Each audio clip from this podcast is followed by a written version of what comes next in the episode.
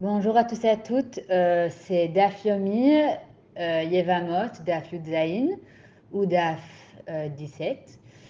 Et euh, cet épisode de Daf Yomi est inspiré d'une chanson de rap qu'un de mes colocs aime beaucoup. C'est un rap en anglais et il s'appelle Juju on That Beat. Ce n'est pas une chanson pour apprendre l'anglais en fait, il n'a pas vraiment de son.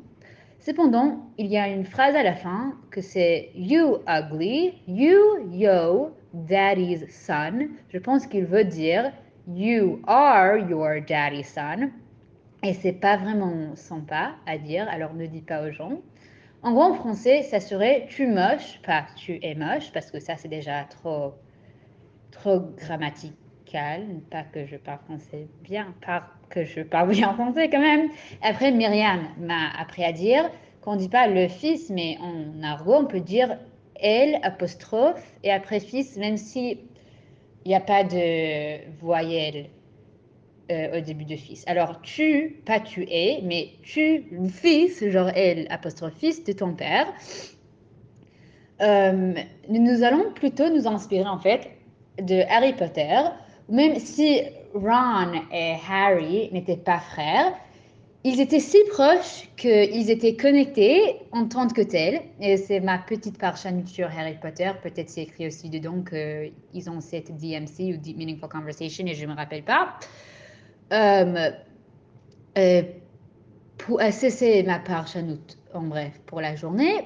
La question est donc la suivante. Si Ron venait à mourir, Harry devrait-il épouser à Hermione ou genre la femme de Ron. Cependant, si Harry meurt, Ginny et toute cette Sarah, enfin j'espère que Harry est un polygamiste quand même, ne seraient pas autorisés à épouser Ron. Et bref, on est sur Yudzain Amudbet. Velelef, ok, dès qu'on a le mot Lelef et après deux du même mot, ça veut dire qu'il y a euh, le phrase de deux psukim différentes qu'on a une Xerashava. Alors, Veleilef, et ça, c'est déjà une Xerashava, genre le même type avec Arva, qui répète plusieurs fois déjà dans le Gemara. Veleilef, Arva, Arva, Milot.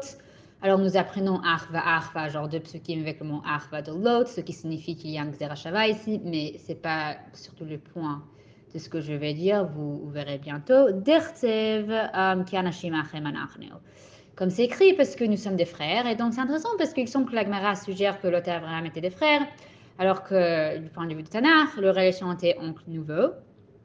Mistabra Yaakov Plutôt logique d'apprendre des fils sur des fils de Yaakov.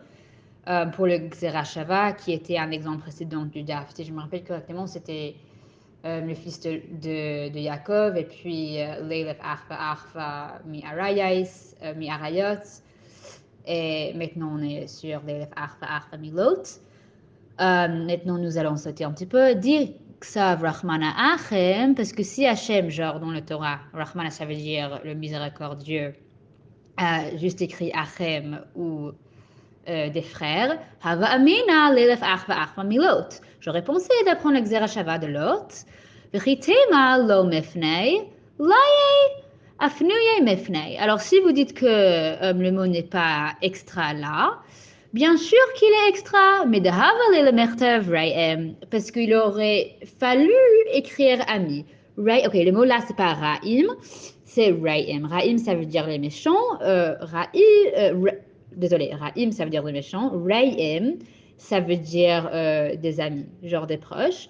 Rsev Achem, il a écrit le mot frère à la place. Shma mina lafnuyay. Ok, et apprendre de cela que c'est supplémentaire. Ksav Rahmana Yardov. Par conséquent, la Torah écrit euh, Yardov, que ça veut dire ensemble. Amichadim Benachala. Pour, euh, pour enseigner, pas pour ensemble, pour enseigner euh, qu'ils doivent être ensemble pour hériter l'un l'autre l'un de l'autre. Viksa Rahman Yardov, Havamina de Miyardei Ba'abo Ve'ima Tzrecha. Et si la Torah avait juste écrit ensemble, j'aurais pensé que cela signifie qu'ils sont ensemble avec le même père et la même mère.